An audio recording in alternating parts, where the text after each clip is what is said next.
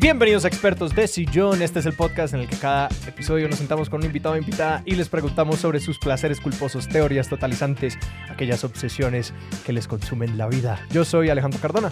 Y yo soy Sebastián Rojas. Y hoy estamos aquí con María Ángela Urbina. María Ángela, así, de corrido de un solo tirón. María Ángela, bienvenida a Expertos de Sillón. Muchas gracias por esta invitación y por esta agüita caliente maravillosa que me trajeron aquí, que me está cayendo de maravilla. O sea, la barra más baja de como amenidades para proveer en una grabación, una agüita caliente. no, no, no, ustedes no saben el poder de la agüita caliente. Sí, como Beyoncé pide un jacuzzi de agua Evian y María Ángela pide agüita caliente. no, no, no, no, no, es que la gente me juzga cuando pido agüita caliente, es como, ¿quieres té? No, es agüita caliente. Em, un café. No, yo también cuando... No, no, no, agüita caliente. cuando te llegó el agüita caliente, yo era como, ¿y dónde está la bolsita? no, ¿Dónde está la bolsita? No, eso me hizo muy feliz, que en esta casa entendieron que era agüita caliente sola. Entonces es un logro. No se juzga. Eso en China se toma mucho. En China, en China si, uno no especifica, según he escuchado, le traen agua caliente. ¿Ah, sí, sí, es verídico, confirmo. Gente sabia. Ok, Sebastián confirma. Nuestro, nuestra autoridad en temas de países asiáticos, aparentemente. María Ángela es escritora y periodista y hoy seguramente tocaremos tal vez en esos temas, pero no vamos a hablar de la escritura y del periodismo en sí. María Ángela, ¿de qué vamos a hablar? Vamos a hablar de oratoria. ¿Y eso qué es? bueno, lo primero que hay que saber sobre la oratoria es que la oratoria es el arte de persuadir como género literario. Ahora bien, como que la oratoria puede ser usada para muchas cosas. Ustedes dos son oradores, todo el mundo es un orador u orador en potencia. Pero pues además la oratoria es como toda una disciplina de estudio en la que hay gente que se especializa y se hace muy buena en oratoria. Y yo en algún momento fui la, la campeona nacional de oratoria. ¿Esto cuándo fue? ¿En qué año y, tú en qué andabas en la vida en ese tiempo? Eh, a ver, yo tenía 8, 9 años. Era Cúcuta, norte de Santander. ¿8, 9 años? ¿Y en qué categoría se compite en eso? Bueno, ya les, el cuento es que, eh, pues, lo primero que hay que saber y que es muy importante de verdad es que esto era Cúcuta. Y Cúcuta, pues, es frontera con Venezuela y Cúcuta es una ciudad con muy poca resistencia cultural, ¿no? Las provincias en general, pues, es decir, todo lo que esté fuera de Bogotá en Colombia, ustedes como caleños deben saber que pues que la cultura fuera de Bogotá es muy difícil, ¿no? Y si una es niña y tiene intereses culturales es muy difícil, pero en Cúcuta es mucho, mucho peor porque está muy lejos del centro del país, porque al estar tan pegado a la frontera, pues es una ciudad históricamente ignoradísima por el Estado. Entonces yo era una niña curiosa y, mm, me encantaba leer, y era una ñoña básicamente.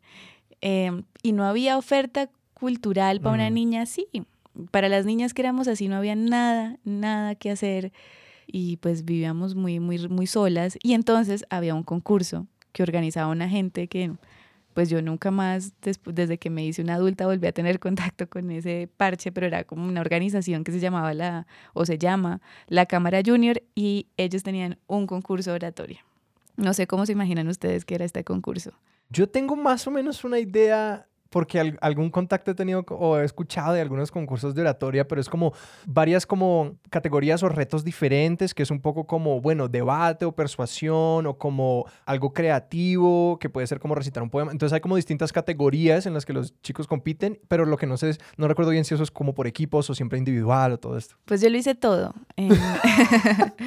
yo lo hice todo. Eh, en ese momento a ver, mi mamá es profesora de literatura. Hola, mami. y mi mamá, pues, creía mucho en la oratoria tradicional, es decir, como esa oratoria tipo Luis Carlos Galán, porque para ella esa era la única manera de persuadir que había. Entonces uno tenía que hablar así, le tenía que temblar la voz para convencer al pueblo y yo tenía ocho años y hacía esto. ¿De verdad? El poder oscuro y criminal del narcotráfico. Mm. Y era una oratoria muy tradicional porque recuerdo mucho que con mi mamá estudiábamos en la casa para que yo no me moviera mucho por el espacio, porque decíamos que andar caminando de un lado para otro podía distraer. Hoy, pues, si yo doy una conferencia de las igualadas, por ejemplo, que es mi trabajo sobre feminismo, que es en lo que estoy todos los días de mi vida, en periodismo feminista, pues ya hago un poco lo que se me da la gana, eh, pero en ese momento era muy juiciosa con las reglas. Entonces el concurso era básicamente en el que yo empecé, eh, te daban tres temas, te, te, avisaban que había tres temas previo al concurso, pero ese día te ponían una balotica, era muy aterrador, era eran Uno de unos estos nervios. temas. Uno de esos temas te podía salir y tú lo sacabas con una balotica, entonces te salía el número dos, entonces el tema era el desarrollo sostenible es fundamental para que los países cuiden sus recursos naturales. Ese era el tema ¿Tú tenías dos. 8 o 9 años? en Yo esto? tenía 8 o 9 años. Una pregunta de aclaración. ¿Siempre entonces le presentaban a uno una tesis? Sí, pues hay varios tipos, o sea, estoy arrancando por el primer concurso, que era este que funcionaba así, Ok. pero a veces, eh, digamos que yo empecé a repetir concursos, entonces ya me empecé a aburrir de estar siempre como en la misma categoría, entonces también empecé a estar en la categoría del concurso de oratoria que era debate y ahí todo era improvisado, todo era impro, y sí, había una tesis, pero ya ni siquiera tenías idea de lo que te podía salir, ya no había tres temas previos que tú más o menos estructurabas en tu cabeza y ensayabas el tiempo y tal, sino que era absolutamente improvisado y ahí ya no estaba sola, ya no era yo solita, sino que empecé a arrastrar compañeritos y compañeritas de mi colegio al equipo y, y, y había todo tipo de temas. Recuerdo que una vez me la tesis era Dios, Dios no existe. Por Dios, por Dios. Pero ya ahí tendría como unos 12, 13 ya. Ya era una adolescente. Pues yo, es lo que yo estaba pensando que a los 8 o 9 años la tesis Papá Noel no existe, sigue siendo controversial. ¿Cómo manejar ese tema? Sí, sí, sí, no, eran temas súper importantes para el país y éramos unos niños hablando de eso y yo, sí, sí, sí. y yo me convencía mucho de, de lo importante que era convencer a la gente. Había una cosa y es que me encantaba mucho la teatralidad que esto traía consigo y había unos temas que me movían más que otros, había otros que me importaban un carajo, realmente. Pero igual era una cosa muy divertida para mí porque implicaba una teatralidad y una audiencia y un auditorio y esto para mí era mariposas en el estómago. No, y que como que el hecho de que a un niño se le dé una tarima para hablar de temas como adultos e importantes y que todas las personas que están ahí parten de la asunción de que es importante y como que se le va a tratar con importancia y se le va a calificar con importancia, es muy empoderador para una niña. Sí, no, ahora, a ver, esto solamente era chévere en ese micromundo. Ajá. O sea, hacia afuera con los demás niños del colegio, era como que onda esta ñoña, porque además, pues eso empezó a sonar, ¿no? Eh, eh, La primera vez que yo gané el concurso tendría eso, nueve años, y entonces una ganaba en Cúcuta y luego pasabas a un campeonato regional en Norte de Santander, y si te ganabas el campeonato regional, te mandaban de viaje a Bogotá y la final era en el Congreso de la República. Hay una foto mía en el Congreso de la. República con una balaquita así, dando un discurso a los nueve años. Y entonces tú pasabas todos esos filtros y cuando ya me gané el campeonato nacional, pues salió una nota en el tiempo que todavía existe y que la gente todavía me pone en Twitter porque esto era, a ver, yo tenía nueve años, era 2000 algo y Uribe estaba como en su primer mandato de gobierno y pues era un antiuribista en esa época era muy difícil porque, o sea, de verdad, quien era antiuribista en esa época era una persona muy admirable, si no, pues en general, una en pleno catatumbo, ¿no? Escuchando a la familia decir que había un señor que estaba trayendo orden, pues una de niña escuchaba esas cosas. Y a los nueve años dije que Álvaro Uribe me parecía un muy buen orador. Y eso está en el tiempo hoy, o sea, si ustedes ponen mi nombre, María Ángela Urbina, en Google, les va a salir este artículo, lo van a encontrar. Y hay gente hoy que me pone en Twitter que yo soy uribista por lo que dije a los nueve años. Es muy chistoso. Pero entonces, claro, mis compañeros veían que esto salía en prensa y no sé qué. Era una mamera como, pues yo creo que yo- sí, obvio, yo les parecía una mamera y había mucho bullying asociado a esos concursos. Pero yo nunca rechacé la idea de seguirlo haciendo porque en verdad era, eh, pues ya una vez estaba ahí en ese universo, Sí. era muy divertido. No, que yo recuerdo, pues, de, de pronto un espacio que fue así para mí fue los scouts, que yo estuve en los scouts como mucho más allá de cuando la gente se empezaba a salir.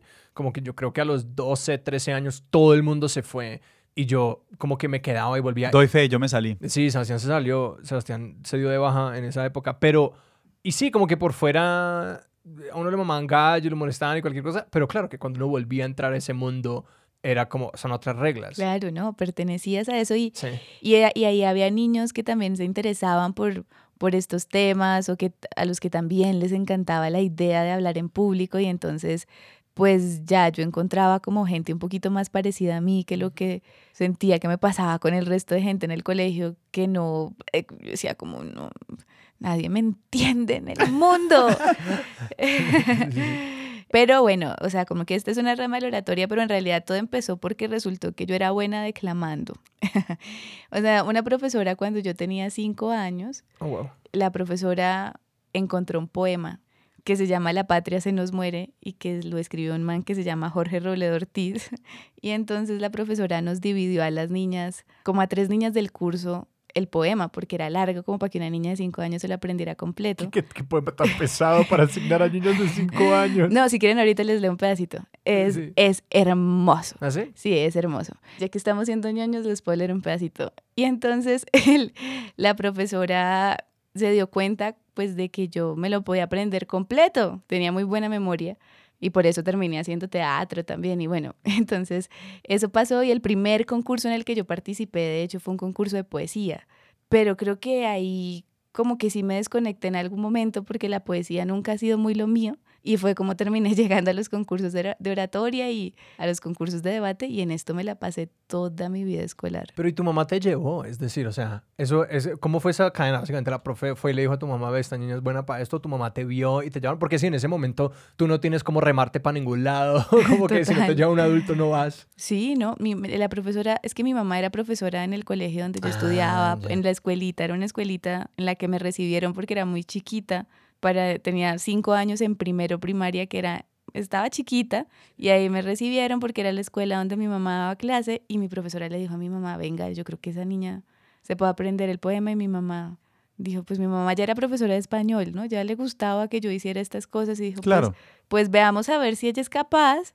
Y fui capaz y claro, luego mi mamá me siguió llevando a esto y, y ya también era pues mi mamá muy encuentada con la cosa y yo durante mucho tiempo, una vez tuve como todas mis rupturas de identidad adolescente, me pregunté si en realidad esto a mí me había gustado, si había sido una Mm. imposición de mi mamá, qué tanto había sido mi mamá, y hay mucho de eso en mi, en mi libro, en mi primer libro, eh, como mucho de esas preguntas, y es un poco de todo, es decir, también es lo que me, también es lo que me define, pues yo hago oratoria cada ocho días cuando Sí, sale un sí, video de las igualadas y doy conferencias y doy clases y me hace profundamente feliz, entonces, pues era un poco que a mi mamá me llevó ahí, pero que también a mí, pues me gustaba y era buena. Una pregunta por claridad. ¿En las categorías que competías eran por edades o tú estabas compitiendo con adolescentes y cosas cuando tenías 8 o 9 años? casi siempre era la más chiquita, pero, pero ah, es que, digamos que empecé en estos concursos de la Cámara Junior, pero luego empecé a ver, empezamos a encontrar otros, por ejemplo, Ajá. Eh, había una marca de seguros muy reconocida que tiene uno todavía hoy y también empecé a participar en esos concursos que eran otro nivel. Y ahí por ejemplo no había como rango de edad. Tú entrabas a competir con otros niños entonces obvio pero era en realidad yo desde que era si era la más chiquita ya tenía como 10 puntos más porque era Sí. porque era, uy, ella está muy chiquita y cuando una es niña y es chiquita, Ah. entonces es, es aún más atractivo lo que estás diciendo, pues estás Sí. hablando de cómo el país se va a acabar a los 11 años versus alguien que está diciendo algo parecido a los 15, pues el- la ternura de los 11 años ayuda a ganar. No, y además que a los 11 años todavía como que uno no ha entrado en esa etapa extraña en la que la voz se quiebra y como que uno se para raro porque partes del cuerpo están creciendo a destiempo. Entonces, Pero eso le pasa sobre todo a ustedes los chicos, a nosotras no nos cambia la voz, pero sí nos empiezan a dar una cantidad de inseguridades con el cuerpo. en la adolescencia también es cierto, que podrían minar esa seguridad de pararse ahí al frente. Claro. Pero no, en mi caso, pues yo era una niña igual muy insegura, con, eh, con, con muchas cosas mías, pero eso se me quitaba si yo me paraba en un auditorio. Me costaba más saludarte y mirarte a la cara en la comunicación uno a uno, todavía, que, que pararme en un escenario lleno de gente. O sea, eras de esa gente que se volvió irreconocible. Decían, oiga, si usted la ve hablar y lidia con ella, son dos cosas totalmente diferentes. Total, me crecía, sí es eso, es eso. Y además yo soy chiquita y siempre he sido chiquita, pero si me ponían ahí en un escenario era boom, era así, era otra. ¿Cuáles, además de, de lo que preguntaba Alejandro de las categorías por edades, definamos un poquito el universo de, de cuando uno habla de concursos de oratoria, ¿cuáles son? Nos has hablado de las, del sorteo, digamos, de temas, nos has hablado un poquito más de debate, ¿qué más actividades hay? Y cómo funciona ya la competencia, digamos, en términos más concretos, como las diferentes modalidades. Porque, por ejemplo, yo sé que en Estados Unidos hay unas ligas como súper regimentadas, súper organizadas y súper extendidas, pero suena que acá en el país es un poquito más como hay un concurso por acá y otra cosita por acá, porque digamos, yo sé que por allá hay un concurso que llama DI, que es Destination Imagination, que es Sí. como un concurso de oratoria para chicos y digamos, pues está así, es decir, la liga eh, de la ciudad, del estado, del país y son gigantescas y No, todo. yo me, habría, Entonces, yo me habría vuelto loca ahí, habría sido mi lugar. En el Reino Unido están los famosos debates del formato Oxford, pues que esos peladitos, o sea, uno los escucha hablar y uno dice, parce, esta gente que le dan. Sí, sí, sí. No, aquí es un poco más, pues en mi época, no sé cómo esté la cosa ahora, pero la verdad no creo que haya cambiado mucho. Es mucho más informal. También había una categoría que era no premiada, pero que hacía parte como del juego, como que una... En, en los mientras tanto, mientras esperaba, no sé, que el jurado decidiera, no sé qué, podía tener como retos con sus compañeros de improvisación. Sa- sacabas palabras de una bolsa y tenías que emplearlas en un discurso sobre un tema específico en un minuto. Había categoría, había, ah, bueno, también siempre había una categoría de ensayo para los chicos a los que les gustaba más la argumentación desde la escritura. Y hay una cosa muy importante y eran las reglas del juego. Entonces, una conocía como la tablita de los jurados para saber qué era lo que tenía que pulir en este concurso central de oratoria, que era el de los tres temas que les cuento O sea, ellos estaban calificando sobre una rúbrica. un sobre poco. una rúbrica que tenía varias, como varios ítems. Ajá. Y un ítem era el manejo del tiempo, por ejemplo. Entonces, te daban usualmente tres minutos por, por discurso, por, por presentación. Y tú tenías que acercarte a esos tres minutos, pero no te podías pasar. Si te pasabas, te quitaban muchos puntos. Wow. O a veces te invalidaban dependiendo del concurso. Pero si solamente usabas un minuto y medio, eso tampoco hablaba bien de ti. Si ustedes se fijan en los debates políticos, es muy importante el manejo del tiempo, ¿no? Cuando hay elecciones, el manejo del tiempo en los candidatos hace mucha diferencia. No usar, no usar todo tu tiempo es... No usar todo tu tiempo es un problema. Es un problema. Entonces, entre más cerquita llegaras a los tres minutos, más puntos te daban. Terminar en 2.55, si tenías tres minutos, 2.58 era como mucha dura. Lo está haciendo en el momento que es. Y cuando faltaba un minuto, te levantaban una paletica. Entonces ya ahí tú sabías cuánto Ah. tiempo te faltaba para terminar. Faltaba un minuto, entonces tú ya ahí sabías que tenías que ir redondeando la idea para cerrar en el tiempo justo. Había otra casillita que era manejo de la respiración, porque pues cambia mucho hablar así, que de pronto ya empiece y hable así. Y si estás nerviosa, pues se nota. Entonces ha- había que manejar muy bien la respiración. La- había otro manejo que era como tonalidad. Entonces em, entrenaba mucho para no hablar todo el tiempo en el mismo tono, sino a veces bajar el tono y de repente a veces insistir en que esto es súper importante y otra vez bajas el tono y la gente pues hace que eso- la audiencia también reaccione a eso. La reacción del público era otra casillita que también te daba puntos, es como presentación personal. Esa era tal vez la categoría más absurda. Esa siempre es la más oscura de todas. Es como Sí, buena presencia. sí, yo- te tenías que vestir como una señora en esa época. Sí, Eh, con, los- con el, con el padding sí. de pronto del... Sí, total. Pero entonces, si se fijan, eran como unas, unas, unos, unas categorías muy parecidas a, pues, a las cosas que si una se pone a mirar hoy, debates políticos, por ejemplo, marcan la diferencia entre quién gana o no gana un debate.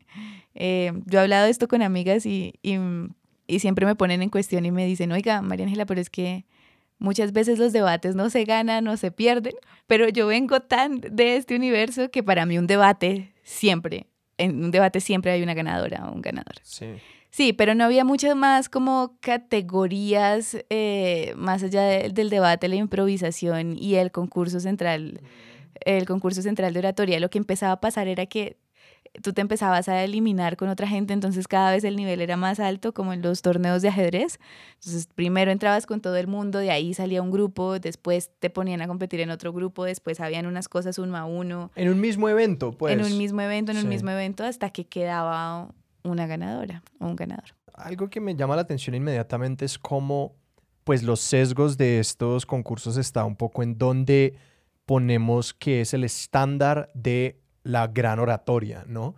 Porque, digamos, según, según lo que estoy escuchando, mucho de esto viene como de la política, ¿no? Que es un discurso un poco orientado a, sí, la oratoria política y la oratoria para, pues para eso y que siento que, por ejemplo, si miramos como el, cuál es el modelo de un debate tipo Oxford y cosas así, es como que, ah, es como la oratoria académica y eso me hace pensar en... Parlamentaria. Parlamentaria, exactamente. Y que es muy curioso cómo esas como ideas de la oratoria van introduciendo como pues sí, unos sesgos que muchas veces son válidos y ciertos, pero que muchas otras veces es como que no, el contexto es muy diferente y lo que hace gran oratoria, como tú decías, en una conferencia, pues dando una charla tipo TED, que puede ser como que yo no, esto no es una campaña, yo estoy como compartiéndoles una idea, es amigable, es casual, pero que uno incluso lo puede ver, como en nuestra sociedad reverberan muchas ideas de la oratoria que son extrañas, como estos dogmatismos del no uso de, muletillas. Sí. O de, mmm, y ese tipo de cosas, o de no moverse, o de no mover las manos, y muchas cosas que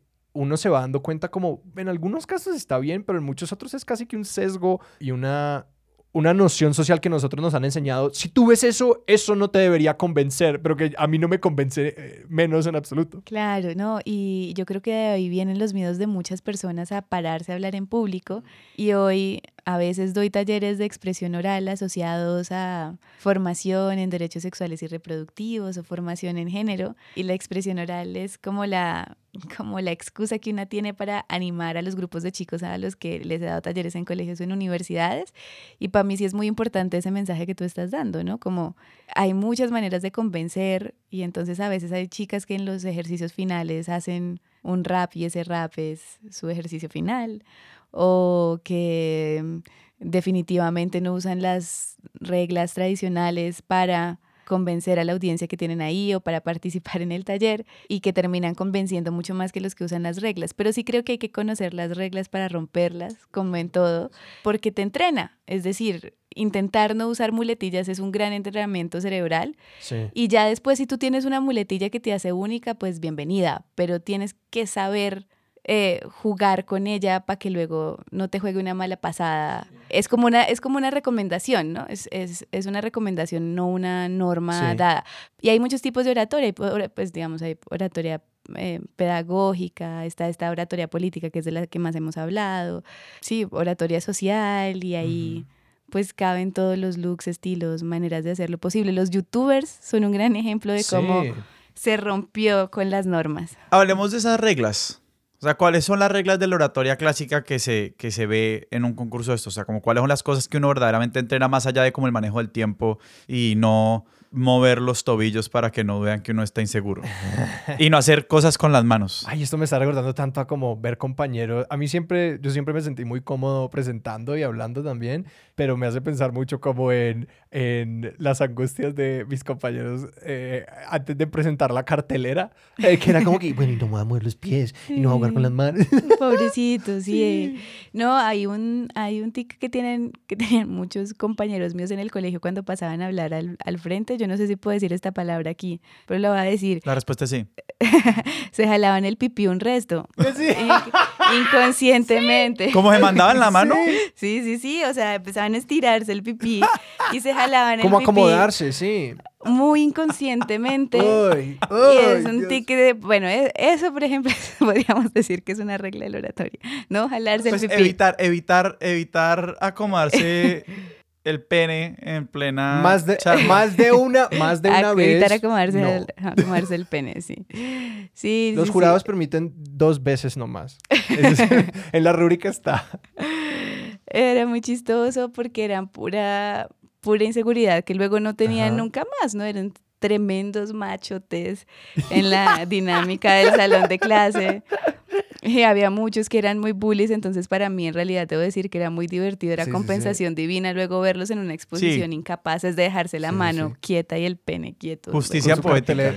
Con su cartelera del antiguo Egipto y una mano en el pantalón. Sí, sí, sí, sí, pero para el resto, pues para para joder en clase eran tremendos. A ver, como de reglas que recuerde, la respiración es muy importante, el manejo del tiempo, eh, la postura corporal. Tú no puedes estar jorobada cuando estás hablando en público, eso demuestra un montón de inseguridad.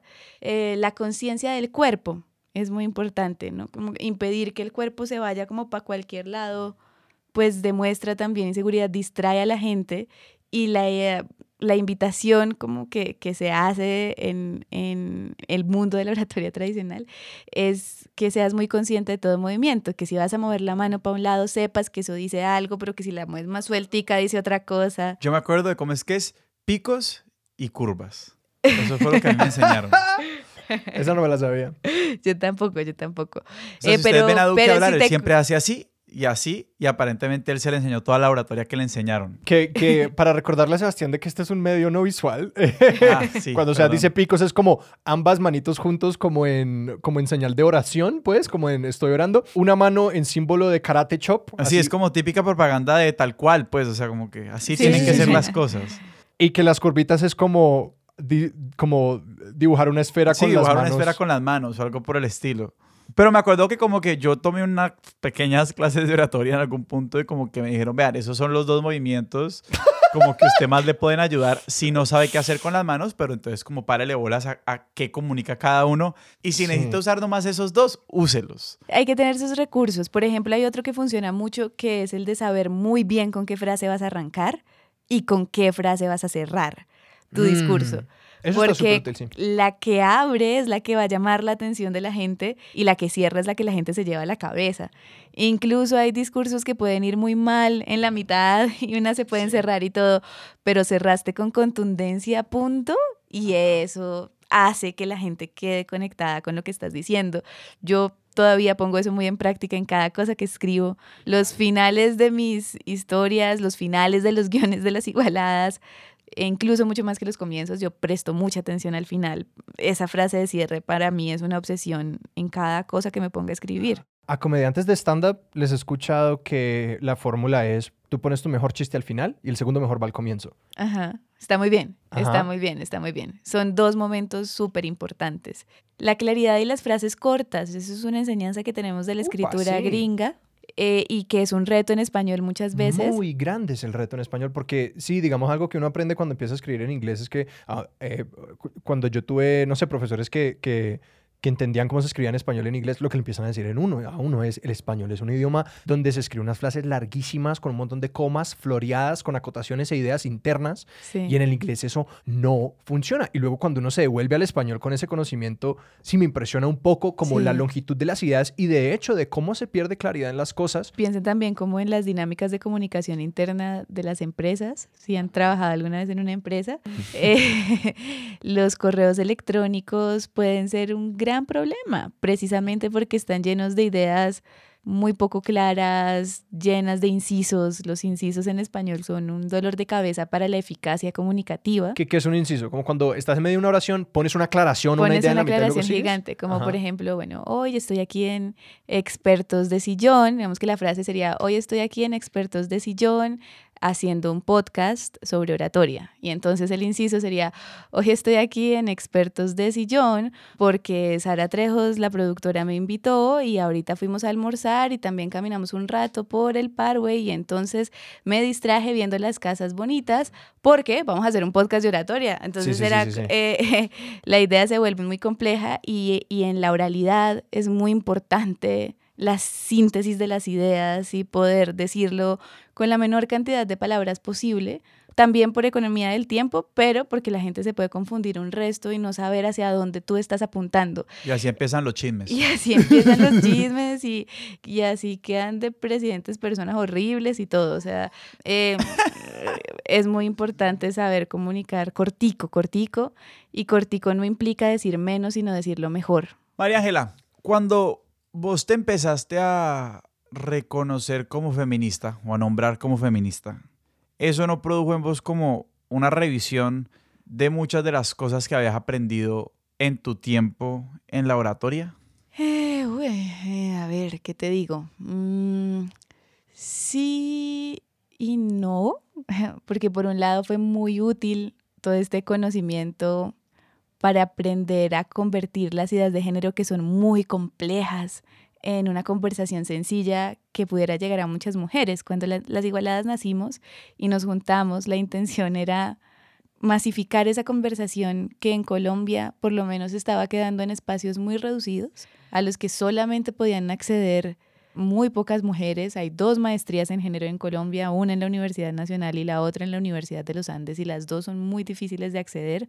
Una por la plata y la otra porque los horarios de las maestrías en la Nacional son una cosa imposible para la gente que trabaja. O sea, clase. profundamente irónico. Sí, clase a las 10 de la mañana y, pues, o sea, ¿qué horas trabajo entonces? Entonces, cuando nos juntamos dijimos, venga, esta es una conversación que puede salvar la vida, pero es muy complejo porque uno como explica, por ejemplo, que los que tú no te que tú no naces mujer sino que te haces. Eso es una construcción muy difícil de explicar en palabras. Entonces pues por un lado me sirvió un montón como todo esto para pensar en cómo comunicar esto con claridad desde la forma, desde el tono, eh, para entender que todo eso dice cosas, cómo estás vestida, a dónde llevas la mano y en qué tono estás hablando, dice cosas que pueden acercar o que pueden ahuyentar a otras personas. Pero también sí, yo creo que ahora, nunca lo había pensado, pero ahora que lo preguntas, quizás el, feminismo, pues lo que le trae a una es la, entre muchas otras cosas, es la posibilidad de, pues de ser tan tú como quieras, de tomar decisiones absolutamente libres y entonces eso es muy útil para seguir rompiendo las reglas. Yo siempre fui una niña, cuando era niña, muy eh, psicorrígida con la regla, eh, pero de unos años para acá y gracias al feminismo las he roto mucho y eso está bien y, y en YouTube a veces cometo adefesios para lo que mi mamá diría que es hablar bien, ¿no? Eh, y los cortes van más rápidos y las frases a veces no se alcanzan a terminar y va toda, pero eso es lo que funciona y usamos mucho el lenguaje coloquial y está bien y, y es, pues soy muy yo ahí y está bien. Entonces sí, sí, sí, hubo muchas cosas de esas que quedaron enterradas, pero pero yo sí agradezco como mi, hoy, ¿no? O sea, tuve mis buenos conflictos, pero hoy agradezco mi formación en, en oratoria infantil. Sí, sobre el tema de las reglas, es que yo hago, yo hago talleres de improvisación, entonces también como que me he visto en la posición de como eh, mostrarle a una persona cómo puede persuadir mejor o cómo puede como liberar, que la atención se expresa en tantas maneras, ¿no? Como que pues va, yo la manera como lo entiendo es que siempre se, se reduce a las maneras que nosotros buscamos ocultarnos cuando comunicamos, porque es un ejercicio como vulnerable y aterrador, entonces que recurrimos a todo tipo de maneras para como borrarnos en el ejercicio. Yo lo veo en dos ejes, que es como inflarnos o encogernos y que muchas veces se manifiestan como física y oralmente, como que uno escucha a la persona que habla más duro de lo que necesita porque están nerviosos, que es como ellos intentando abarcar más espacio como, como el pez globo que se infla, pues, porque está en pánico, y luego está el que pues desaparece un poco porque también es como otro eje de los nervios. Y que lo que yo he visto que pasa mucho en las reglas es que toca es cuestionar el por qué está esa regla allí, porque la mayoría de las veces viene desde un lugar que está bien intencionado. Mm. Por ejemplo, continuando con el de las muletillas. Las muletillas es una manera en la que alguien que está incómodo con el silencio llena espacio. Sí. Que, y eh, para esa persona, el consejo propositivo de como eliminar, de como sentarse en el silencio un poco y dejar que exista la pausa, es como más útil que el de eliminar la muletilla. Porque a mí siempre me fascina como las reglas, pues que las reglas negativas no nos dicen qué hacer. Y de que es súper interesante luego cuando uno empieza a ver, bueno, ¿por qué está esta regla allí? ¿Por qué existe? ¿Y qué es lo que está pasando en el caso particular de cada persona? Yo he encontrado que hay oradores para quien la muletilla es una manera de llenar espacio cuando hay tanta emoción que no pueden dejar de articular. Que digamos alguien está tan encima de la idea que es como, no, y, no, es que, o sea, uno no puede funcionar así, como que lo que sea, pero están tan emocionados y yo a esa persona como que le defendería mucho la muletilla. Eh, y sí, como que esa eh, formulación de las reglas siempre me parece súper interesante. Chévere saber de dónde vienen, sí, tal cual. Eh, a mí lo que me pasaba ahora que dices que hay gente que que usa muletillas o que grita porque necesita llenar el espacio de alguna manera, pero no es consciente de que grita. A mí lo que me pasa mucho es que, lo que me pasó mucho en la universidad es que yo venía de todo este entrenamiento y había una clase en la universidad que se llamaba expresión oral, en donde pasábamos por todas las formas de expresión oral, la tradición oral y la cuentería, también vimos un poquito de canción, vimos discurso, vimos teatro. Eh, y yo tenía mucha pena de que se me notara que era muy segura porque me daba pena que la gente pensara que era arrogancia. Sí, sí, sí. Qué horror, para esto sirvió mucho el feminismo, amigas, de verdad. Eh, y entonces yo me empezaba a disminuir y a restar técnica y a restar destreza. Y lo hice muchísimo tiempo en la universidad y en otros espacios, como por evitar en serio que, que la gente pensara que yo era la reina de la arrogancia. Ujú. Hoy creo que tengo las dos herencias, como la herencia de haber pasado por todo esto, pero también de haber hecho mucho esfuerzo por, por usar muletillas a propósito, por salir chiquita y que la gente no viera tanto que, que yo era muy segura en, en, en eso. Y es muy loco, porque eso sí es como una impronta que nos dejaron a las mujeres, ¿no? Que no se te note, que no se te note que eres segura porque eso genera rechazo. Cuando yo te hacía la pregunta de, si cuando te empezaste a nombrar como feminista, ¿qué cambió tu relación con la oratoria? La pregunta venía de ahí. A mí, yo en lo poquito que sé de oratoria, sí me parece que... Y uno escucha la historia de Margaret Thatcher y como de las grandes mujeres en la política que tenían que encontrar forma de verse y hablar y de habitar el espacio, la tribuna, como hombres para ser tomadas en serio. Sí. Y sabemos pues todo este cuento de que cuando a un hombre se le dice líder, a una mujer se le dice mandona, Mm. etcétera, Ajá. etcétera. Sí. Entonces, quería, quería, quería indagar un poquito más ahí en, Mm. en, en qué te ha ayudado el feminismo. O sea, si, si el feminismo te ha llevado como a re- re- rechazar tal vez esas prescripciones Mm. o cómo, o cómo se pueden resignificar desde el feminismo. A, a mí me parece un problema muy difícil de resolver. Sí, sí, sí, ya, ya entiendo a dónde vas. Sí, pues primero, entonces te diría eso, te diría que el feminismo me sirvió mucho para no tener miedo de mi propia seguridad. Es que era Qué muy paradójico, sí. chistoso. Era muy, chi- no, muy chistoso no era, era muy paila. Muy trágico, era es muy trágico. Hoy es chistoso para mí como recordarlo, pero en ese momento era trágico porque ya yo era una chica muy segura, Ajá. que eso es una cosa y una virtud que no tienen el privilegio de tener muchas porque no han pasado como por todo este tipo de fogueo que yo había tenido Sí. de estar hablando en público. Entonces para mí era fácil levantar la mano en clase, hacer Ajá. preguntas y ser la primera a pasar al frente cuando llegué a estudiar comunicación social aquí a Bogotá. Pero entonces tenía el impulso y levantaba la mano y después era, bueno, ya en la otra clase no lo voy a hacer tanto porque Ajá, ajá. porque no, y a veces tenía como, pre- y en comunicación hay muchas actividades y exámenes que se resuelven oralmente y que son de presentaciones orales y que en serio yo los tenía regiamente armados, pero cuando pasaba al frente hacía el ejercicio de intentar que no, eh, o sea, de, de que se me notara la inseguridad por algún lado. Entonces, si no, lo primero para lo que sirvió el feminismo es para no tenerle miedo a mi propia seguridad, para entender que lo que tenía ahí yo en toda esta formación era un poder y no una cosa de la que me tuviera que sentir como avergonzada o que tuviera que esconder Claro. y para entender también que las palabras sí tienen un poder transformador brutal. Las palabras en la tradición oral, que, y qué chimba que estemos haciendo un podcast y hablando de tradición oral, porque lo que han hecho los podcasts es regresarnos a esa, a esa tradición, en la construcción de conocimiento desde la tradición oral. Entonces, para entender que las palabras tienen este poder transformador y que está bien usarlo y que está bien que las mujeres lo usemos, que está bien que yo lo use una y otra vez desde el lugar en el que decidí hacerlo. Pero lo que yo decidí fue hacerlo desde la comunicación y desde la escritura.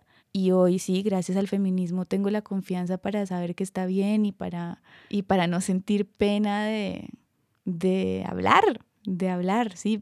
No porque no sepa, sino porque, sí, por lo que les decía, sí, para eliminar la pena por completo.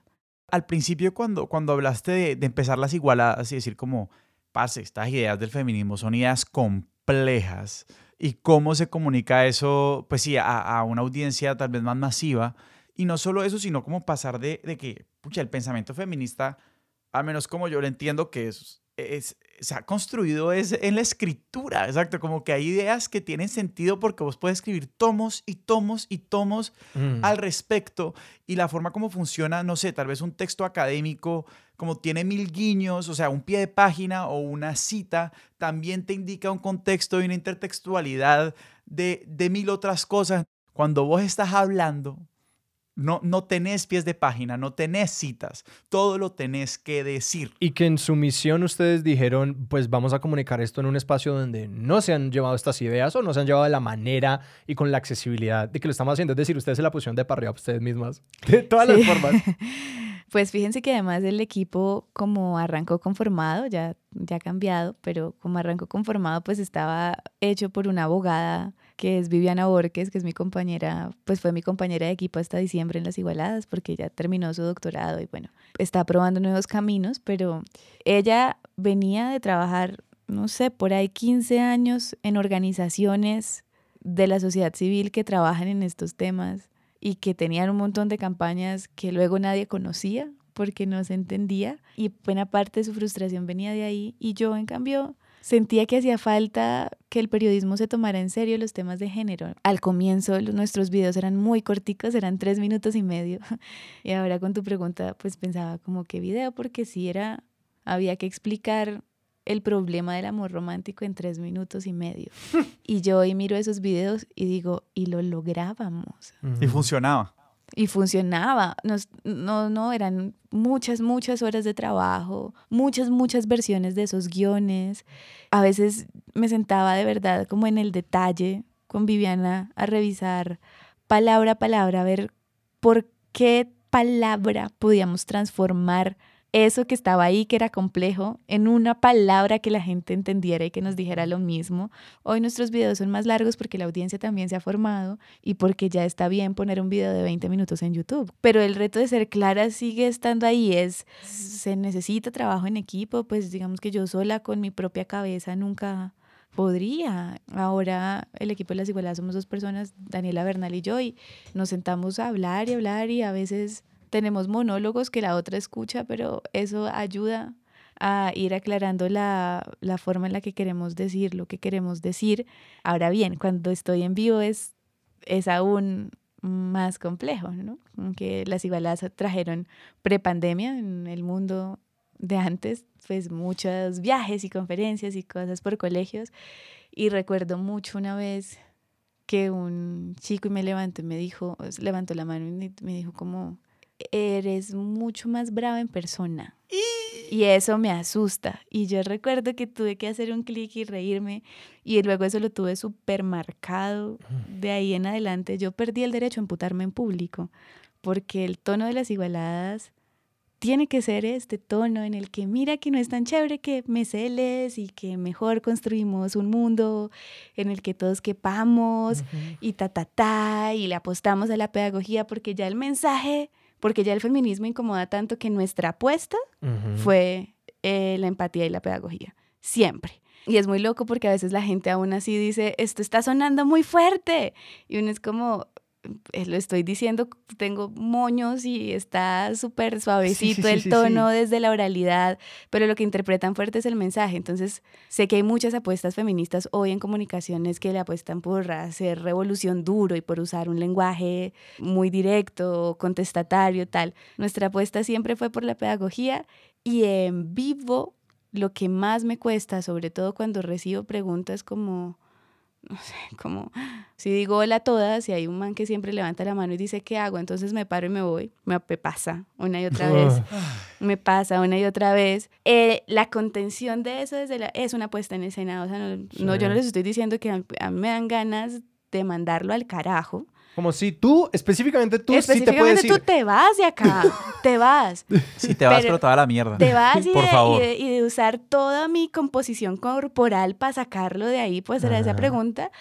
Pero yo hago el performance de decirle, oye, pero es que a mí me saludaron hola a todos toda mi vida y yo siempre me sentí incluida. Quédate.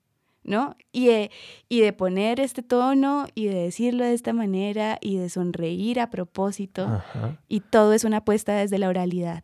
Para que, para distanciar menos y para intentar que el mundo cambie pronto. Yo lo hago desde ahí, en las igualadas lo hacemos desde ahí.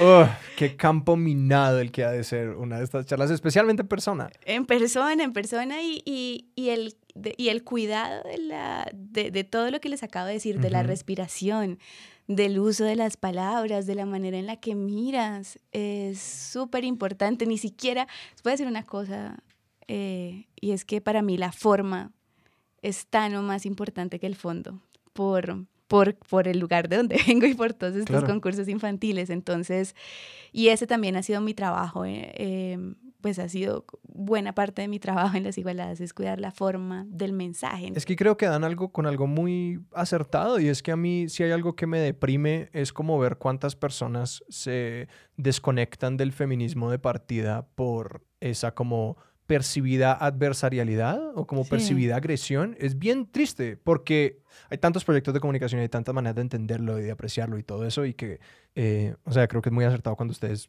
pues dicen que la gente se desconecta porque pasa.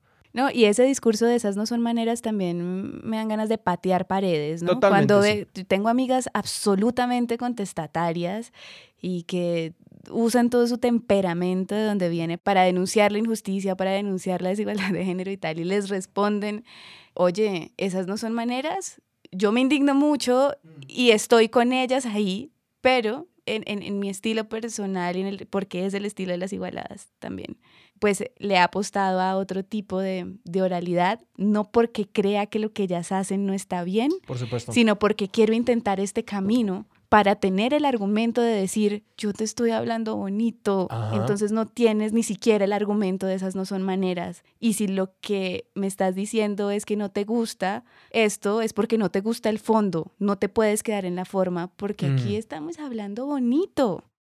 Yo quiero hablar un poco sobre las maneras en las que las personas pueden apuntar ese ojo hacia adentro en la comunicación. Esta es la sección de consejos prácticos. Y o sea, esto es súper enorme y súper amplio y es muy difícil. O sea, o sea, uno puede pasar la vida entera sencillamente mirando cómo uno comunique, cómo otros comunican, ejercitando y trabajándolo, que son cosas que, que podemos empezar a hacer que las personas, eh, los oyentes en casa, pueden empezar a hacer para hacerse conscientes de sus estrategias comunicativas. Creo que podemos jugar un juego de cómo cuáles son como sean clichés comunicativos o estrategias de, de, para, de ocultarse o de protegerse en la comunicación que tú observas y que tú dices, esto es fácil salir, podemos empezar a salir haciendo tal cosa. Y, o sea, es que yo estoy pensando en un ejemplo específico para empezarlo. Por ejemplo, y esto es algo que yo empecé desde notarlo en mi propia comunicación, en este podcast mucho, que es la sobrecalificación de ideas, que es como, yo tengo una idea y no sé si esto es válido y lo oí en este lugar y si ustedes no están de acuerdo, pues lo entiendo todo bien. Y eventualmente uno llega a la idea, que yo me he puesto el reto de dar la idea sin calificaciones, sin... Sin introducciones. Exacto, sin introducciones y espacios para retracción y, y contraargumentos preventivos, todas estas cosas. Sencillamente decir, esto es lo que yo vine aquí a decir, a ustedes, ¿qué les parece? Sí.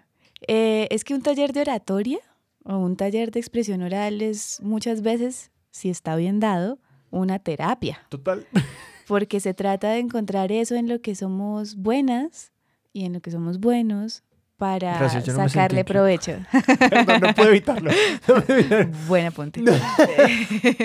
y entonces es, por ejemplo, hay gente que tiene un gran sentido del humor, pero luego les pones un micrófono al lado y se les va. Y entonces lo que toca trabajar es ver cómo cómo podemos sacar ese sentido del humor que ya es una habilidad natural que está ahí y que no se inhiba cuando el micrófono está al lado. Entonces, pues muchas veces funciona no avisarle a esta persona cuando uno está grabando, sino votar y votar la conversación y votar la conversación, sin decir ya estamos en play, sino que la gente habla y ahí sale esa mejor versión de ellas que es, por ejemplo, el humor.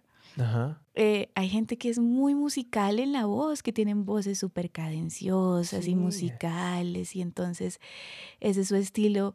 ¿Y para qué forzar eso que es tan bonito a hablar como hablaría una persona que tiene, en cambio, la capacidad de ser contestataria y fuerte cuando habla? No, entonces hay que descubrir, y para eso sí es muy importante la amistad o los talleres, ¿no? Como para que descubras que lo tuyo es la cadencia y que está lindo. Y hay gente que es tiernísima y con la ternura lo logran todo hablando. Entonces, esa ternura es lo que hay que pulir. Yo recomendaría, si una le ha tenido miedo a la audiencia, ¿no? Y tiene de repente que hablar en público, es hacerlo sentado o sentada. Y por eso hay mm. tanta gente en los Zooms ahora que han mejorado un montón su oralidad mm. y tiene que ver con que, pues primero no están viendo a la gente allí, pero además están sentados y eso cambia todo, ¿no? Como que sí, como que el hecho de pararse para mí es un segundo nivel. eh, si tienes la posibilidad de sentarte, eso te va a, sentir, te va a hacer sentir muchísimo más cómoda. Eh, ahora, si quieres ir a ir con toda, estar de pie, pues también te da muchos más puntos porque eso hace énfasis. Es muy bueno si uno está en, en un auditorio con mucha gente, que ojalá podamos volver a estar en vivo en cosas, en teatro y en eventos y en todo lo que tenga que ver con performance. Estar en proscenio, ¿tú qué haces impro? Eh, estar en la puntica, el proscenio es la puntica del escenario. Llegar a la punta del escenario te va a dar 100 puntos de seguridad encima. Y es una sensación increíble pararse ahí.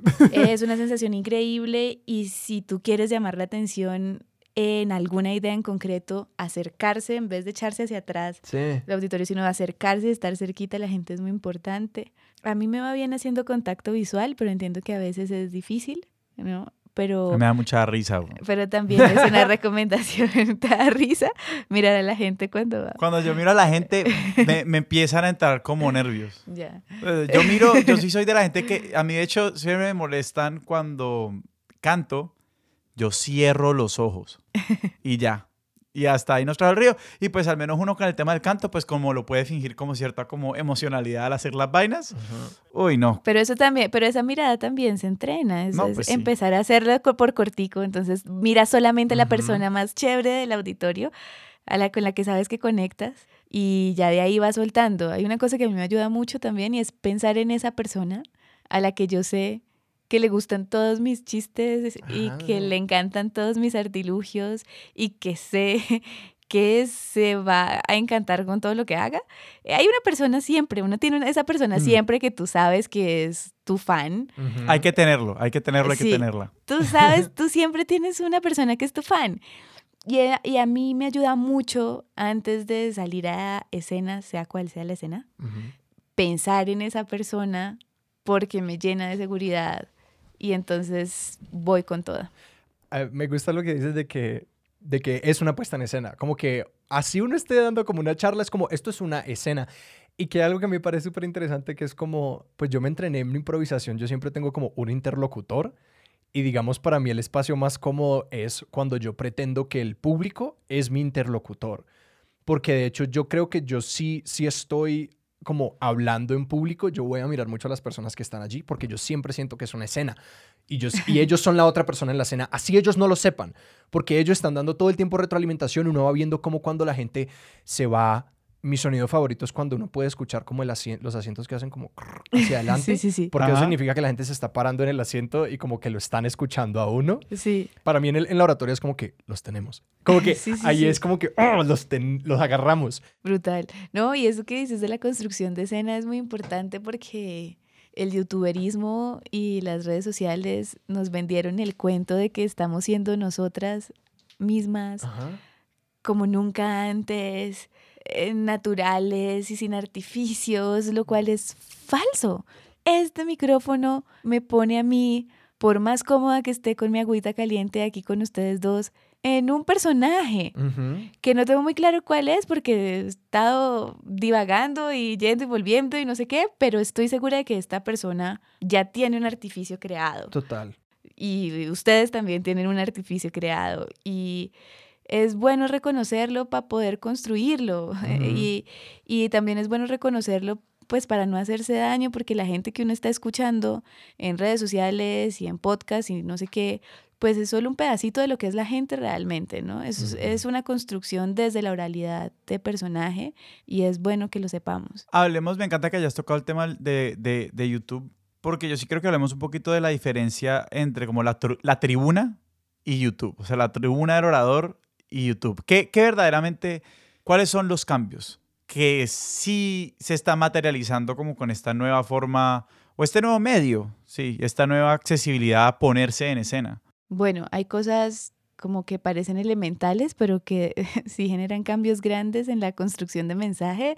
Es, pues, primero la, el hecho de estar sentada, ¿no? Como estar sentada, que haya una distancia física, también parece elemental, pero pues, pues lo que hace es que tú no conozcas de inmediato la reacción de tu audiencia y en última siempre estás jugándote una moneda al aire a ver si esta vez le pegaste o no a la manera de comunicar que era. Entonces, pues no, no tienes reacciones ahí inmediatas y al mismo tiempo, pues estás haciendo, pues estás haciendo una escena y, y pues si ustedes se fijan, todos los youtubers que tienen muchísimos seguidores y que son muy reconocidos, pues lo que hicieron fue como una construcción de personajes sobre sus propias vidas, no sobre un mensaje en concreto, sino sobre sus propias vidas. Que creo que para muchos de ellos fue muy difícil. Sí, y Yo he escuchado varias historias como de personas, pues de todos los casos de gente que se fue de YouTube por depresión y, o que tuvieron que completamente reconsiderar su relación porque para ellos mismos se volvió pues una, una falta de claridad sobre quiénes eran ellos en realidad y quién era esa construcción youtuber. No, piensen también en las parejas que son famosas en YouTube por ser parejas. Como, y por compartir su vida de parejas todo el tiempo. Entonces la relación de pareja es su negocio. Entonces, ¿cómo hacen cuando las cosas no andan bien, no? que de eso cuentan, porque igual contar que las cosas no andan bien también puede traer clics y hacer crecer la empresa. Entonces el youtuberismo lo que hizo fue como una construcción de, personajes sobre la propia vida, no sobre el mensaje. Y entonces lo que tienes en tu casa hace parte de la escenografía, ¿no? Y, los lugares a los que vas y tus amigas y tus amigos también hacen parte del show. Y eso fue, pues básicamente lo que eso hizo fue que muchos niños y niñas que estaban con ganas de participar en conversaciones de adultos a, los que no, a las que no podían ingresar, porque cuando tú eras niña y escuchabas a los adultos hablar, te decían, no, estamos hablando de los adultos. En YouTube encontraron la forma de empezar a participar de esas conversaciones de adultos. Y todo ahí sí está permitido, todas las muletillas y todos los matices de tu respiración. Y si quieres hablar con sentida, pues, y eso también tiene audiencia. Lo, si quieres ser la brava, también puedes ser la brava. Te ayuda un montón los cortes, eso es, eso es una realidad. Tú, YouTube cortas, cortas todo el tiempo, entonces una no sabe si esta persona que está viendo podría presentar un programa en vivo. Seguramente no. Seguramente no, porque lo que una hace es que le, pues, por ejemplo, yo cuando grabo las igualadas digo frases muy cortas. Hola, hoy vamos a hablar de sexo. Corte.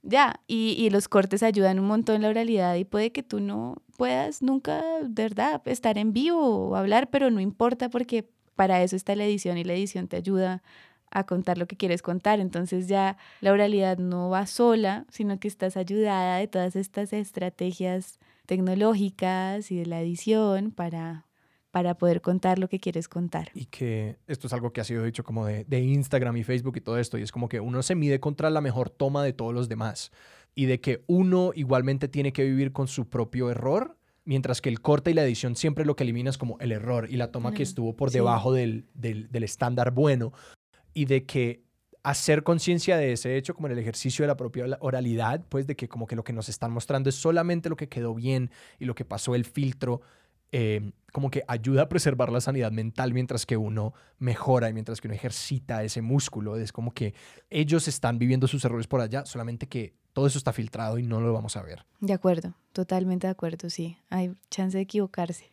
y eso ayuda a la seguridad propia. Aunque yo he conocido, pues conozco una persona que es youtuber y vi con ella algunas clases en la universidad. Era una persona absolutamente introvertida que pocas veces levantaba la mano en el salón de clase, pero ahí está en YouTube como con una comunidad gigantesca porque porque ajá, porque ahí hay muchas más herramientas para manejar el miedo a la exposición. Hay más chance de construirte y de quedar bien que si lo haces en vivo en un espacio físico. ¿Saben cuál es mi nuevo lugar favorito para la oralidad? ¿Cuál? TikTok. Sí. Muero, muero. Los efectos, el tipo de lenguaje que está ahí, la duración también de los videos, la cantidad de códigos que se pueden romper en TikTok eh, para contar algo es impresionante. Yo abrí TikTok en pandemia y me volví adicta, consumidora con toda y también estoy empezando a producir contenidos en TikTok y es la red social que más disfruto, sin duda, porque pues la gente puede ser tan creativa como quiera, puede, eh, sí, romper todas las normas y todos los códigos y todas las reglas para transmitir sus mensajes, pero además siento que hay gente muy talentosa y realmente talentosa en esto, en el arte de hablar y de, y de expresarse oralmente, eh, no solo en los bailes y en los retos, digamos que son tendencias, sino, no sé, yo he aprendido un montón sobre autismo en TikTok, he aprendido un montón sobre historia en TikTok a punta de gente encantadora en la oralidad que se vale de otros recursos para enriquecerse, pero siento mucho más que en TikTok que en YouTube, que ahí hay un ingrediente más grande como del talento propio en hablar en público eh, que en otras redes sociales. O sea, creo que en TikTok se necesita mucho más de talento y menos de conocimientos en edición, porque es que la edición se hace muy básicamente, pero si eres encantadora o, o si tienes un estilo propio o si sabes comunicar una idea, eso la gente lo recibe bien y por eso hay muchas niñas y niños en TikTok haciendo cosas geniales, pero son niñas y niños a mi juicio brillantes. A mí todo esto me hace pensar mucho en, o sea, qué significan todas estas tecnologías para construir mensajes en la arena política, porque es igual, o sea, la irrupción de la televisión cambió la política en tanto que le dio a, exacto, a los políticos jugar con su imagen. Claro, eso fue lo primero que tuvimos, o sea, el debate famoso en el que Kennedy le gana a Nixon y voltea la elección porque vieron este tipo guapísimo en televisión que era como capaz de, de mover la atención de la gente con un magnetismo particular. Cuando hablamos de, de la capacidad de editar, aunque lo que me parece que, que eso genera un problema es a que, de nuevo, siempre hemos sabido que la política es una puesta en escena, nadie nunca ha pretendido que, que lo que nos muestran es cierto. Pero ahora en la, que, en la que todo se puede editar mucho más y en la que como que la puesta en escena se vuelve mucho más continua en, en una red donde vos estás expresándote en yo no sé cuántos caracteres, entonces ese mensaje está súper construido para esa botellita, tener las cápsulas que vas a poner en Instagram, tener los videos que vas a poner en YouTube o lo que va a salir en televisión, como que estás, y todo el tiempo estás hipereditando eso. ¿Cómo afecta eso la naturaleza? Uno, de la influencia, la capacidad de influir en otras personas, y dos, ¿cómo afecta eso eh, nuestra idea misma de transparencia, porque cómo podemos ejercer control político sobre algo que está constantemente editado. Yo creo que uno de los como supuestos importantes con los que trabajaba, no sé, el periodismo era como que hay un detrás de cámaras y hay, y hay un escenario, ¿sí? Y, el, y, y, lo que uno buscaba es, claro, el momento en el que dijeron algo con el micrófono abierto y ahí se reveló, uh -huh. ahí, se reve ahí salió la verdad. Pero en este momento en el que estamos, en el que se reconoce que la edición es constante y continua, ¿cómo nos deja eso? ¿En dónde nos deja eso? Y tus tres minutos comienzan ahora. ¡Qué problemota! ¿Ya ven por qué yo no puedo dormir? ¿No, ¿no duermes? No, mentira, yo sí duermo muy bien, gracias a Dios. Menos mal. Me das esperanza después de semejante pregunta. Creo que en algún momento, me parece una preguntota, pero creo que en algún momento cuando nos la volvamos a hacer, nos va a parecer como una pregunta de abuelitos, ¿no? Mm. Absolutamente. Porque, sí. porque, ajá, porque así como nos hemos adaptado a todo, nos adaptaremos también a esta construcción de mensaje y, y pues arrancamos, no sé, allá arrancó Sócrates en, en la antigua Grecia construyendo eh, sus espacios para dar talleres de oratoria a adolescentes en el espacio público. Y todos sabemos cómo terminó. y,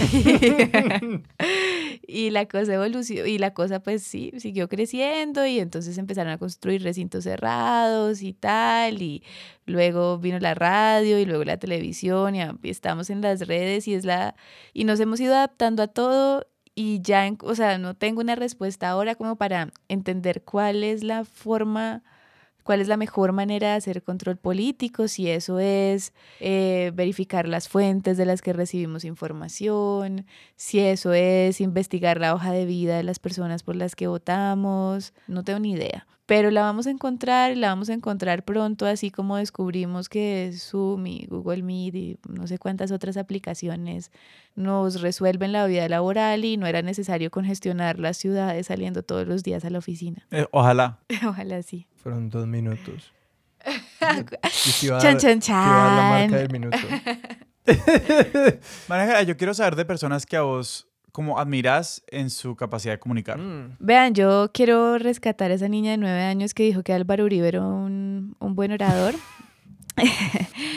eh, Ojo que porque... aquí les vas a dar una segunda fuente a los troles para que digan que eres turista. Pero es que es, es imposible Yo creo que es imposible que después de los falsos positivos y de todas las denuncias de las madres de Suacha, eh, de agroingreso seguro, de tantas cosas que sabemos que ocurrieron en esos años de gobierno. Podemos hacer un programa separado en el que los enumeramos todos. Exacto. Y no nos van a alcanzar tres minutos. Exacto. Haya gente que yo conozco, que sé que son personas inteligentes, buenas personas, ta, ta, ta, creyendo en ese proyecto político por su filosofía, si no es por cómo nos lo están contando. No, a mí me parece que ese tipo, ese tipo logró, o sea, entró algo de la psiquis de una parte importantísima del país de una forma profunda como, es que todavía no lo hemos terminado de entender. Es impresionante. Mi bisabuela, yo crecí con mi bisabuela, mi abuela y mi mamá en, en una casa, las tres fueron madres solteras, las tres me criaron.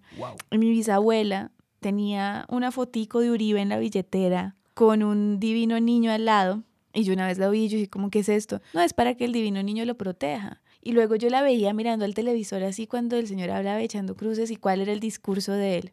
Yo quiero encomendar el país a la Virgencita y al Divino Niño. Y con el sombrero antioqueño y se tiró por allá de esa piedra en ese río, ¿se acuerdan? Sí, claro. hablaba paisa bien paisa y entonces como que representaba desde la forma un personaje mucho más cercano a la gente que el político tradicional que había sido de, pues de cuello blanco y de corbata y que capitalino y que hablaba con un lenguaje que la gente no podía entender, pero mi bisabuela podía entender que él estaba encomendando el país al divino niño y a la virgencita. Y eso es muy poderoso. Y pues nada, hablando un poco más eh, en serio, eh, creo que las divas del pop gringo me gustan un montón, ¿no? Siento que Beyoncé, por ejemplo, es tremenda. Emma Watson en sus discursos sobre oh, igualdad de género en la ONU es tremenda y claro, y son actrices, entonces saben eh, introducir y ponerle sentimiento, porque es sentimiento y emoción a cada cosa que dicen. ¿no? Creo que las actrices cuando se politizan y empiezan a llevar mensajes mm. transformadores son las mejores oradoras. Eh, creo que es el caso de Emma Watson. Sí, Beyoncé es tremenda y ya me quedaría ahí. Son como las que tengo en mente en este momento porque me embobo escuchándolas decir cualquier cosa, ¿no? Como incluso en momentos como eh, absolutamente improvisadas donde las agarran y están por ahí respondiendo preguntas, me parece que son absolutamente geniales para hablar y convencer de lo que están diciendo. yo, yo, la verdad, yo, yo, siempre me acuerdo, o sea, entiendo como que no, no voy a ponerme a enumerar esas cosas ahora, pero pues digamos, yo voy a charlas académicas puta, tres veces a la semana y verdaderamente cuando uno, una buena presentación es un regalo, o sea, yo como que todavía me pregunto por qué como a las personas que están en la academia no les hacen más énfasis en la oratoria y la presentación de las ideas de forma clara, porque es que me parece que es como también un, un elemento de... Es muy chistoso porque ahí se juega, es todo, todo este juego de estatus, ¿no? Es como que hay gente que le gusta decir las cosas complicadas para que las otras personas no lo entiendan y ergo sentirse inteligente, sí. que es como, qué pereza. No, mientras que me parece que una presentación bien hecha, que verdaderamente vos te vas con algo, es un acto de respeto y de consideración hacia tu, tu, público. O sea, es como que yo, yo podría estar almorzando, tomándome un vinito relajado a mi hora del almuerzo y no sentado enfrente del computador como fumándome tu Zoom con slides de mierda, con todo respeto como respetame la hora y media. como que... ¿Y sabes por qué? Porque está considerado que todo lo que tiene que ver con lo formal en el mundo de la academia es menos importante.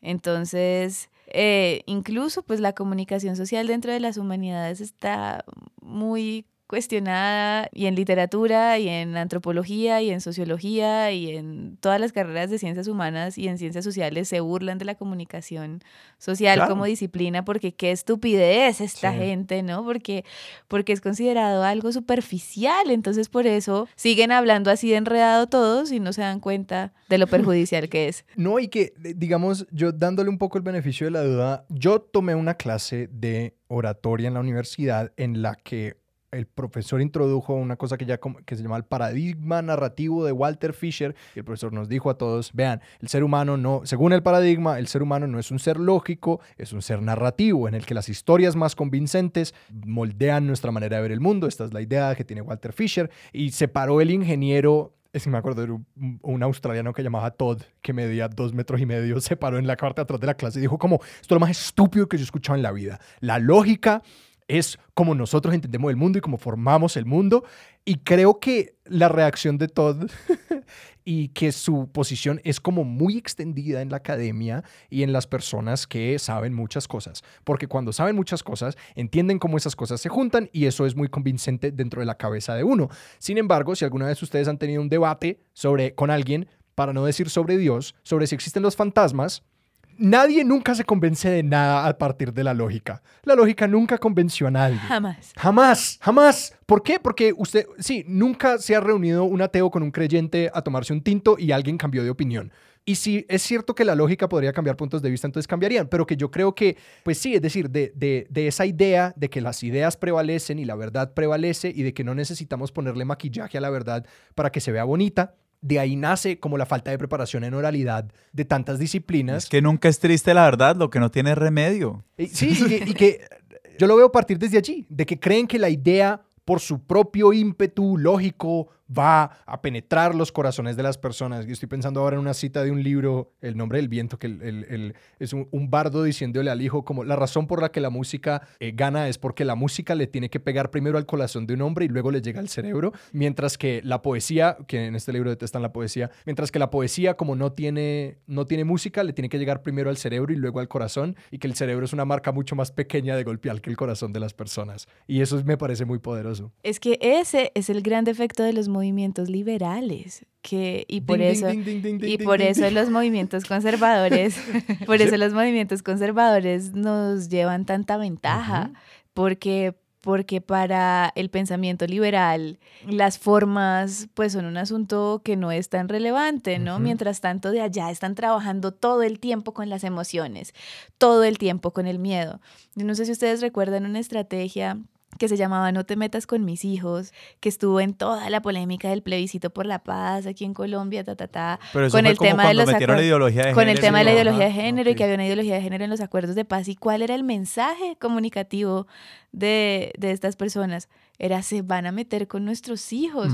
¿Quién quiere que se metan con los hijos de alguien? Dígame, ¿ustedes quién quiere que se metan con los hijos? Nadie. Súper exitoso, sí. Nadie. Y aquí de este lado explicando, no, que ideología es una palabra que conceptualmente no representa el movimiento, que dejen de hablar de conceptos y vamos a trabajar. Como que de este lado las explicaciones en contra de ese miedo que era infundado, que era injusto, que era falaz, que no era cierto y estamos de acuerdo. De este lado, en los movimientos liberales, muchas, muchas intentando decir como ideología no existe, el concepto no existe y eso no pegaba y no empataba con las emociones de la gente y pasa, pasa con las iglesias una y otra vez, ¿no? Hay inundaciones, hay catástrofes naturales y las iglesias están ahí siempre firmes y siempre acompañando a la gente y saludándola de mano y mirándolos a los ojos, haciendo contacto visual y tal. Y, y en cambio los líderes de los movimientos liberales pues han sido formados en en Harvard y en Yale y en los Andes y en la Javeriana y entonces se les olvidó la importancia de mirar a la gente a los ojos cuando la saludas y ahí es donde tus ideas dejan de tener impacto. Esto lo digo yo, siendo una gran crítica diaria de los movimientos conservadores y sabiendo lo peligrosos que son, pero, pero es que no vamos a lograr nunca nada de este lado si no entendemos el poder de las emociones y de la comunicación. Y vivir en el texto. Yo creo que el otro, eso es lo que yo agregaría también como partir de cómo funcionan las ideas explicadas en un texto a pretender que eso funcione oralmente es un error garrafal. No, y que a la como mala comunicación sumarle la autoridad moral de como estas posiciones correctas y esa como la lo no es que nosotros lo sabemos entonces no necesitamos pelearlo. Sí que es la lógica como de la iluminación no vengan yo les digo qué es lo que hay que saber. totalmente. Sí sí sí sí sí. Y de y de este lado de este lado hay una verdad y de ese lado hay una mentira y esas dicotomías pues nunca han funcionado para convencer a nadie. María Ángela, nos estás debiendo, la patria se nos está muriendo. La patria se nos muere. Eso, la patria se nos muere porque los gerundios en los títulos no pegan. Resulta que este poema Resulta que yo no había encontrado este poema, o sea, yo me lo había aprendido de niña y nunca más lo volví a ver. Y lo había buscado en Google y nunca aparecía. Y cuando supe que iba a venir a Expertos de Sillón, dije como, pucha, lo voy a volver a buscar. Y apareció por allá en un post de Facebook, alguien lo puso en una imagen de un post, bueno. Con un atardecer de fondo. Exacto. Bueno, esto es de Jorge Robledo Ortiz y arranca así. Presidente. La patria está cansada de perdonar heridas de sembrar en los surcos noche y resignación, de apretarse en silicio sus antiguos laureles y de llevar a media asta, en largo miserere, su propio corazón. Ya nuestra nube eh, oh, voy a volver. Esto se queda para que sepan que estas cosas pasan. Pasan. Que esto es trabajo, es trabajo, nadie es perfecto. Ya nuestra núbil tierra enamorada se olvidó de sus himnos, de sus dianas, de su bandera de huracán en flor en flor, del río, de sus héroes, de su historia sagrada y del inédito soldado, lámpara proletaria, apagándose a golpes de tambor. ¿Dónde están, presidente, los rudos campesinos de faz encallecida y rústico asadón? ¿Dónde la dulce queja del trapiche? ¿Dónde la mano que punteaba el tiple? ¿Dónde el vecino comunero? ¿Y dónde el rancho pobre, pero lleno de hijos, creciendo hacia el amor de Dios? Y voy a leer el pedacito final que es precioso. ¿Para qué el Magdalena presidente si no somos capaces de echar a su corriente la red de una canción? ¿Para qué el verde oliva de los valles y el oro colonial de los maizales y la gloria en relámpagos y la savia de América en los cántaros si somos barro oscuro, limo de perdición? Colombia está de luto desde el muñón de la Guajira, los campanarios que recuestan su cielo al Ecuador.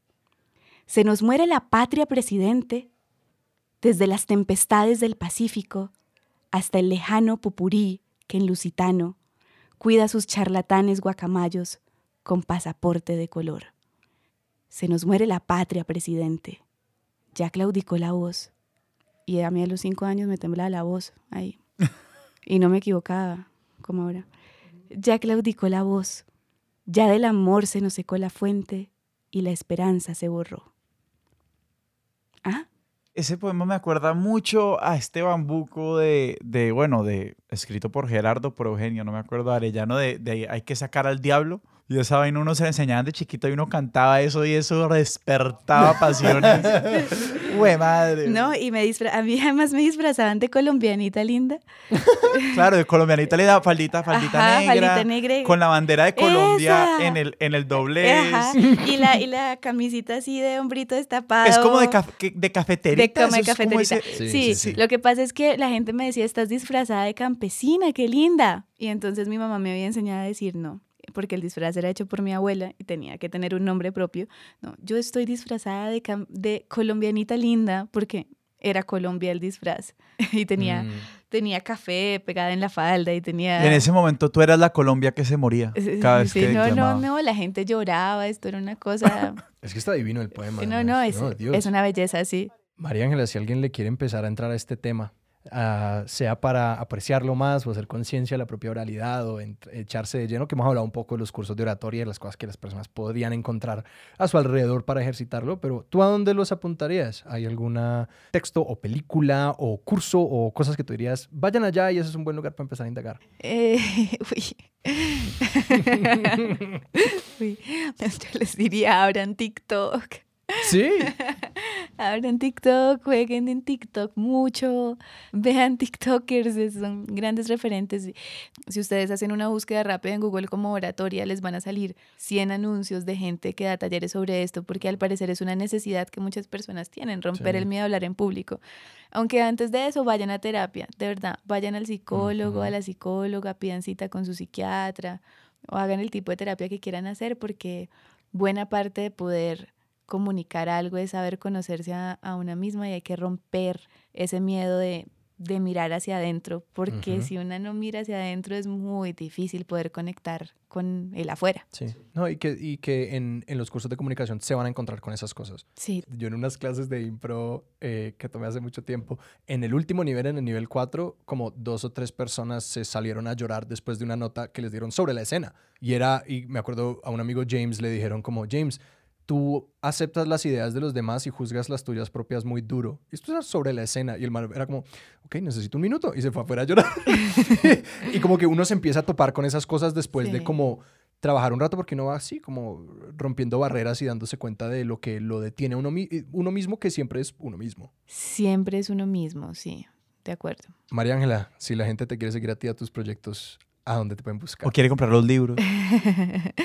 Mis redes sociales son en Instagram, estoy como arroba María Ángela Urbina, ya saben, todo pegado con una sola A en la mitad. arroba María Ángela UC en Twitter. A las igualadas, que es pues mi trabajo, nos encuentran como arroba las igualadas en redes sociales y mi primer libro que se llama Mi Navidad en un psiquiátrico y me delata un poquito solo el titular.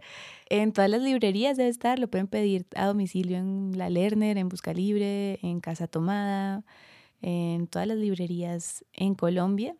Y ya casito sale el segundo, que es un libro para niñas. Ya casito. Pues y lo estaremos esperando. Así es. Les contaré, les contaré. María Ángela, mil gracias por hablar con nosotros hoy. Muchas A gracias. ustedes, gracias. Estuve muy nerviosa de mi oralidad toda la conversación. Tenía ¿Sí? mucha presión sobre mi propia oralidad. Claro, es que yo hablando, es que experta en oratoria eh, Claro, claro. en un podcast. Sebas, a nosotros dónde nos pueden encontrar en redes. A nosotros nos pueden encontrar en Instagram como arroba expertos de sillón, en Twitter como arroba expertos sillón y nos pueden escribir a nuestro correo expertos de sillón arroba gmail.com. Nuestra música es de Juan Esteban Arango. Nuestro logo es de Sebastián Márquez. Expertos de Sillón es un proyecto de Sillón Estudios y es producido por Sara Trejos. Yo soy Sebastián Rojas. Yo soy Alejandro Cardona y esto fue Expertos de Sillón. Hasta la próxima.